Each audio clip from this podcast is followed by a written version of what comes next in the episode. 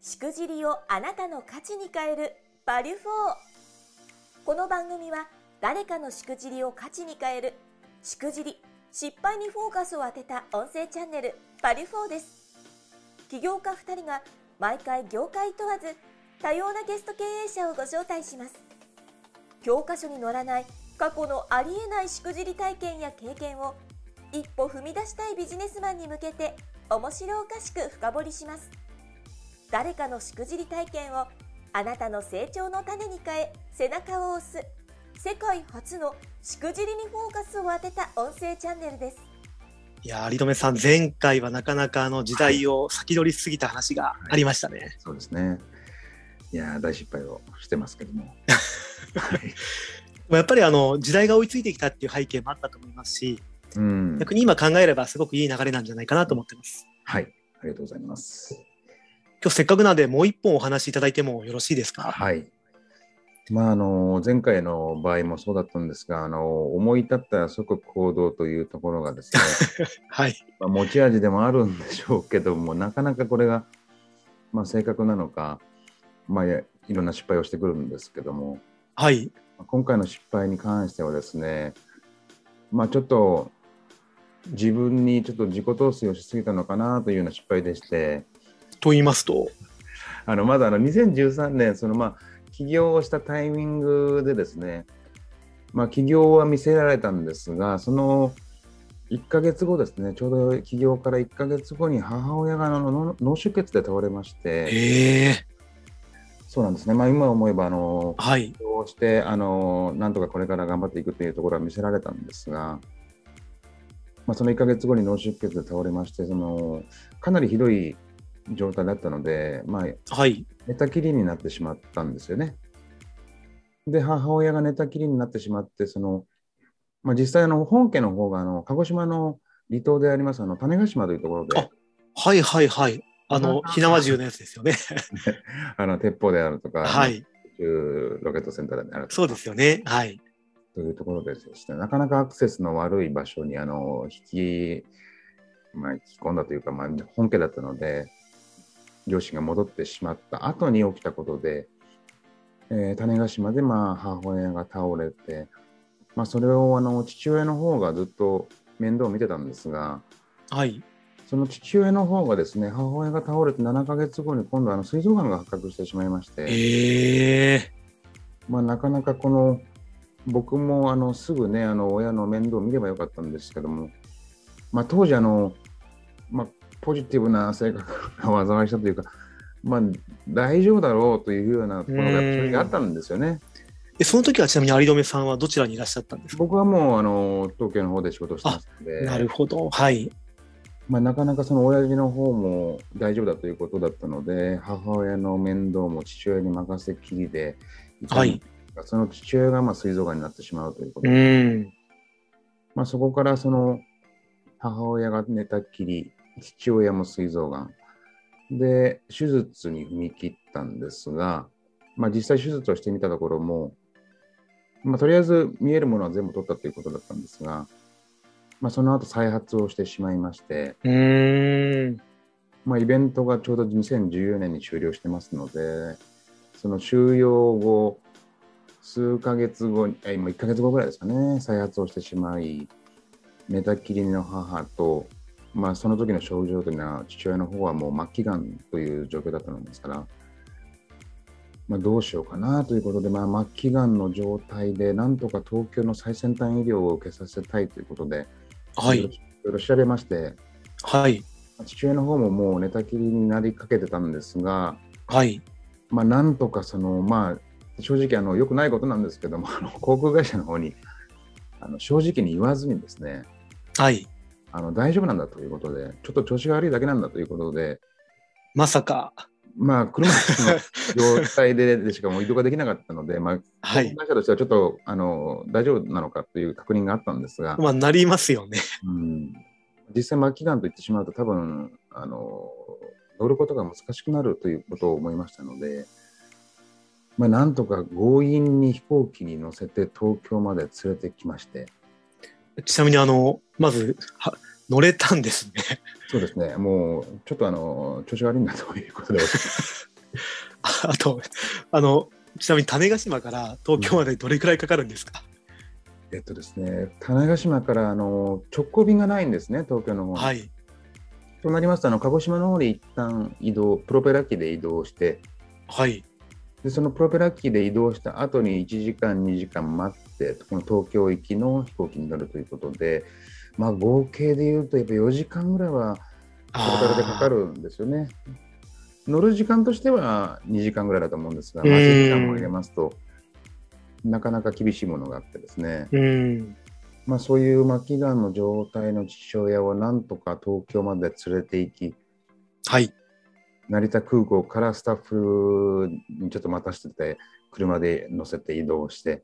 はい。そのままその最先端医療のある病院の方に入院をさせたんですが、まあ、残念ながらその2週間後にあの父親が亡くなってしまいまして、ああ、そうだったんですね。ただその父親を連れて行ったことがそのまあ地元の種子島のあの親族であるとか知人友人などにはかなりのインパクトがあったようなことを後で聞きましてうん。まあまあそれは あのまあ父親のことを思ってやっただけなんですけども、まあ、なかなかねその飛行機にその巻川の感じ乗せていくっていうのまはあそうですよね。なかなか見れるものじゃなかったみたいでただそのまだ母親が残っている状況だったのではい。今度は母親を連れてこないといけないということで、まさか。 なかなかこの状況で連れていくのはさらに難易度が高い。はい。父親の方はまだ意識がありましたから、はい。意識のある状況であれば、まあ、なんとかなる部分もあると思うんですが、もう父母親の場合も完全にその、目は開いたりはしましたけど、もう完全に寝たきりだったので、まあ、種子島の飛行機、まあ、実際にそのベッドとかそういうものがないようなところなんですですけども、まあ、なんとかお願いをして、はい。えー座席を潰してですね、はい。今度は母親の方を東京の方に連れてくるしかなかったということで、まあ、座席6席ほどを潰し、その上にベッドを作り、母親を乗せて、周りのお客さんがもう完全にあの何が起きたんだというような状況でなりますよね。もう丸調見え子なん悪いでのかなって。調子の悪いどころじゃない状 況そうですよね。結構笑っちゃったんですけども、はい。なかなかその面白い状況ではあったんですが、ま母親運べたはんですね。移動できたんですね。そうなんですね。まあ、あの種子島からあの鹿児島に行くのが、まあ、特にあの周りの方にも見られてしまうので、あのかなりあの大変だったんですが、うん。まあ、鹿児島から東京に関してはあの JAL を使ってですねあの飛行機の後ろの方にあのベッドがあるので、まあ、そこら辺にあの、まあ、隠れながら 移動がでう。きたというんうん。まあ、東京の方にはその病院のあの介護タクシーっていうんですかね、それを待たせて、で東京の方で、えー入院をして、まあ、母親の方もこっちであのしっかり面倒を見るということで、まあ、両親2人ともあの種子島からこっちに移動させたということで、すごいですね。うんまあ、かなり大変な方では あったですよね。まあ、高校息子的な雰囲気になってたんですよね。はい。もう飛行機にあの寝たきりの両親を次々と連れて行ったぞというようなことで、まあ、武勇伝的な雰囲気になってたんですが、種子島の方で。 うんその後ね、あの残念ながら母親もですね、あのこっちに連れてきて、3ヶ月後に亡くなってしまったんですが、そうだったんですね。まあ、とりあえずあの両親とも、あの見とれてましたので、あのそれはすごく良かったなと思ってるんですが、まあ、この種子島というのは私はあの住んでなかったので、まあ、正直あの誰が誰だか全く分からないような状況で親戚付き合いもあまりなかったので、はい。まあ、この両親のこういう病気であのいろいろ関係もできたりしたりあのその後にすごくお褒めの言葉をいただいたりとか本当に高校息子だというようなことであのいろいろあの言っていただいたりしたんです、まあ、その流れもあったのではい。ちょっとあの両親にあの両親がお世話になった種子島で何かやりたいなというような感覚になって、おお、いいですね。うんまあ、ちょっとそこであの、まあ、自己陶酔が始まってくるんですけどはい。あのまあ、種子島にそのこちらの、まあ、僕はあのライブイベントのプロデュースをずっとやってたもんですから紅白出演歌手を種子島にブッキングをして、向こうでその、まあ、もちろんあの目打ってやるわけではないですが、その両親の追悼コンサート的なイベントをやってみたいなという気持ちになったんですね。えー、すごい話ですね。スケールが大きくて。もうちょっとその辺にもう酔ってしまったんですよね。はい。もう必ず成功するだろうというふうに思ってしまったんですよね。なかなかの自信過剰ですね、有留さん。もうそれぐらいあの周りのことが方があの持ち上げてくれたもんですから、あなるほど。協力するよと、もうはい絶対いけるだろうとか、みこし担がれちゃったんですそんねな。感じで見てしまっ たら、もうまんまと乗ってしまいましたね。その後どうなっていくんですか、この話は。まずあの種子島にあるあの唯一あるあの大きなコンサート会場っていうんですかね、あの700、はい。 800人ぐらいですかね、800人ぐらはいいのはい。ホールがあるんですけども、そこのあの昼夜2公演を抑えます。 え、あの、待ってください。あの、多分聞いてる方もそうかもしれませんけど、種子島ってそもそも人口何人いらっしゃるんですか 種子島の人口は3万人です。 ?3 万人いらっしゃるんですね3。万人。あでもまあ、あの、千えっ、と、2公演だったら1600人ぐらいですかね、大体。そうなんですね。もう割あ合で。ーなるほど、なるほど。相当な割合なになるんで、まあ、そうですよね。まあ、ここでもちょっとあの、かあのーミスをしているというか、まあ、その3万人しかいないところで、その1600人を集めようという ところですね。 何分の1なんだというところなんですが、 そうですよね。まあ、絶対成功するだろうとしか思ってなかった。はい。で、その後、紅白歌手の方を、まあ、かなり大手の事務所にあの依頼をかけまして、えーブッキングをしました。これも当然、あのーそれなりにするわけですよね。移動費であるとか。ちなみに、あの、面識はあったんですかもともとイベントプロデューサーもやってらやらっしゃいましたけど。いや、もう全くないあね。ただ、その演歌歌手であるとか、お笑いタレントの方というのは、あのまあ、かなり事務所の方も、あのービジネス的に、あのー門戸を開いてくれてますので、ええあ、そうなんですね。企画書さえしっかりお渡しして、えー、了承いただければ、出演のことはあの検討いただけるということで、まあ、かなりこういう感じの、まあ、美談、美談というんでしょうかね、まあ、両親のためにやるんだというところで、その、粋に感じてくれた部分もあったと思いますし、まあ、そこであの紅白歌手の方が OK 出まして、まあある女性歌手の方ですが、はい。で、さらでこ、もうここでもう、もう絶対成功すると思ってますから、それなりにやっぱ欲も出てるんでしょうね。チケうット、ーん。まあ感覚、東京の感覚で、まあ4500円ぐらいに設定をしていけるだろうはい。ということを考えて、えーイベントをスタートし、はい。で、なおかつ、と鹿児島テレビで CM を打とうとまで考えてて、これはもう 実際、実際思いとどまったんですが、はい。あの100万円ぐらいかけて、そのテレビ CM を打とうかなということも考えて、はい。それは思いとどまりました。すごい。 でも今、でも、スケールかなり大きくなりましたよね。そうなんです。もう成功すると思ってますから。 ただですね、はいそのコンサートの告知が始まり、よく考えると告知方法がなかなかないんですよね。そうですよね。離島であったりとかっていうところは。当時2016年でしたので、まあ、はいそんなに YouTube とかそういうのはあるんですが、YouTube を見る方がほとんどいないという。うーん。高齢の方も多いですので、どうしようかなと思ったんですが、まああの、地元の本屋であるとか、スーパーであるとか、なるほど。いろんなところであのチケットを販売してもらう手配をしまして、ポスターをあの島中に貼り、いろんなところでその告知をしていったんですね。はい。でもちろん私を応援する親戚、また両親の知人部隊が、はいいろんなところでチケットをさばくと。担いでくれましたからね、皆さん。もう皆さん協力してますから。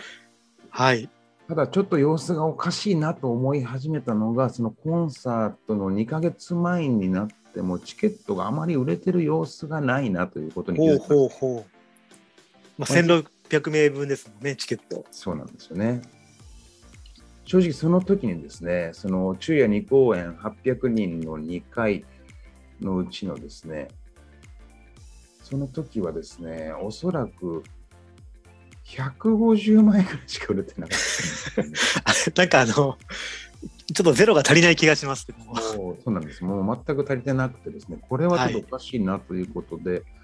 えー地元の方になかなかこうつっつくのもあれだなと思ったんですけどもちょっと聞くしかないのでチケットのどうですかっていう感じで聞いてみたところ、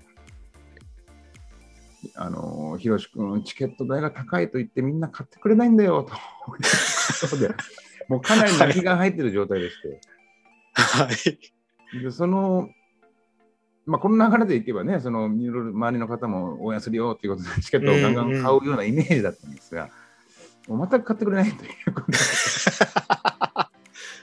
武勇伝の話からまさかそういうとこに行ったら買ってくれるんじゃないかと思いますもんね、ストーリーがあったら。もうそれこそあの知人の方もなかなかこう、電話も出てくれなくなってきて、 買ってくれましてです、これはまずいなと、はい。これはまずいなということで、あのコンサート、まあ、遅いんですけども、コンサート当日の2週間前ぐらいからの現地入りしましてですね、はいはい。もうスーパーであるとか、もう一軒一軒回るとか、もう、もう営業するしかないということで、営業を始め、やっとあのようやく始めたんですね。それは誰が始めたんですかもう私とそのスタッフ、こ合計4名ですね、4名であの島中を回りまして、すごいですね。もう地獄ですから、それえっと、時期は、季節はいつ頃だったんですか季節はもう真夏です。おー、汗だくですね。 7月の終わり、はい。えーもう暑いやつ、もう南の島ですから、もうそうですよね。もう声をかけても声をかけてもチケットが高い、チケットが高いと言われて、たった1000円じゃないかと思ったんですが、 まあその1000円の差がすごくシビアで、3500円ぐらいじゃないと買わないということをはっきり言われてへえ。ますね。まあ当で時も、逆に3500円だったら買うんですね。やっぱこの種子島の方々は。うん、まあその、なんて言うんでしょうね、その値踏みをするというか、うーん。この歌手だったらこのぐらいだったら払ってもいいっていうのが、なんかなるほど。一貫してるというか、皆さん。はい。皆さん3500円だったらね、みたいな感じだったんですよね。まあ、なかなかそのチケットの相場感というのが、あの東京だとあの5000円から6000円が相場で、うーん。そこを4500円ぐらいにするというところで考えてはいたんですが、まあ、そこからさらに3500円でなければ厳しかったということで、まあ、なかなかチケットは売れなかったんですが、その営業を1週間から2週間、まあ、なんとか頑張って100枚ほどチケットは売ったんですが、おー。まあ、いかんせん1600名なので、まあ、実際最終的には400枚ほどしか売れなかったんですよね。まあ、その400枚の中にはそのあのゲストでチケットを配った方も含めてますので、まあ、実質は300枚ぐらいなのかな。うーん。まあ、なかなか厳しい状況で、まあ、一番、まあ、お金はまあ最悪いいんですよね。はい。 お金はいいんですけど、紅白歌手の方にそのそうですよわざわね。ざ下まで来ていただいてるのに、まあ、スカスカの状態でやらせなければいけないということで、その当日、そのコンサートの当日はですね、もう本当に、まあ、トイレの中でも人生終わりにしようかなという、 ちょっとやっぱ無理によぎりますよね。 なるほど。もうかなりの大失態ですので、はい。もうこれはもうしょうがないということで、もう私、あの楽屋の方にあの謝りに行きました。はいはいはい。もう、この後に及んで連絡が遅れて申し訳ないんですけども、チケットがなかなか厳しくて、あのー会場がスカスカの状態ですということを正直にお詫びしまして、まあ、その言葉にですね、あのーまあ、なかなかこの男気あふれる女性の方だったんですが、男気あふはいれる言葉をいただきまして、私はこういうのに慣れてますと。うーん。そういうことは気になさらないでくださいと。まあ、こういう状況だからやれることもありますのでということを言っていただいて、ええ素敵ですね。そうなんです。もうその言葉に救われてですね、本番を迎えたんですが、その方ですね、まあ、ステージから、まあ、こういう時だからその、スムーズにやれるからということで、あのステージから降りていって、お客様えのー目の前でこのお顔をあの間近で見ながら歌歌うという行動をちょっといただいてですね。これはでもあの、4500円以上の価値があったんじゃないですか。そうですよねあのチケット代は高かったんですがあの目の前で歌ってくれてうん。なおかつ手を取っていただいたりだとかいやー、素晴らしいですね。もう会場があの相当にあのスカスカの状態の割には盛り上がったということで、いや、でも400名集まったら、さんいや、300名、400名集まったら大きいじゃないですか。それでも。まあ、そうですけど800名の中の200名ですからね4分の1が入ってませんから、まあ、かなりのスカスカ具合だったんですが、まあ、そのおかげであのなんとかそのお客さんの方にはあの、まあ、せめてね来ていただいたお客さんは喜ばせたいなというのがありますので、まあ、喜んでいただけたのかなとは思ってるんですけども、まあ、なかなか。はい。勢いでやるにはちょっと難易度が高かったのかなというしくじりでしたね。そんなエピソードが有留さんでもあったんですね。そうですね。 大失敗でした。いやいやいやいや。ということは、じゃあ、今回このエピソードから学んだこと、糧って何かあったりしたんですかやはりあのー日本も広いということであのーその土地土地の相場があるということ、まあそういう緻密なリサーチというものがやっぱりビジネスにおいては必要で。まあ、感動秘話に自己陶酔をしたその勢いだけではやっぱりうまくいかないんだなというところを痛感しましたね。そういうことですね。確かにでもね、やっぱりこう東京の価格と地方の価格違ったりしますし、特に島の方はまた違ったりしますもんね。そうですね。まあ、実際あのガソリンなんかはあの島の方が高いんですけどね、 そうですよね、やっぱりね、コストがかかりますから。その辺をなんかいいいいように解釈しちゃったっていうところがありますまあ いや面白いですよね。 なかなか難しかったですね。でもやっぱあれだったんですね、こうちょっとあの語弊があるかもしれませんけど、はいお涙頂戴的なこう感動ストーリーだけはでは難しかったんですね、こういう話っていう全然の ダはメでしたね。全然ダメでした。いやー、でもなかなかあの前回に引き続き、今回もいいしくじりをいただきまして、ありがとうございます。ありがとうございます。もうこのしくじりからいろいろ学んで今後に生かしたいと思います。いやでもこれはきっとあの学んあのこの話を聞いている皆さん方が視聴者の方々がですねきっとこう気づき発見があると思いますはい、そうです。まあ何かの足しになっていただければ幸いです。ありがとうございますはい、ありがとうございます。それでは今回ゲストにお越しいただきました株式会社オルガエンターテインメントプロデューサー有留博代表改めましてありがとうございましたありがとうございました。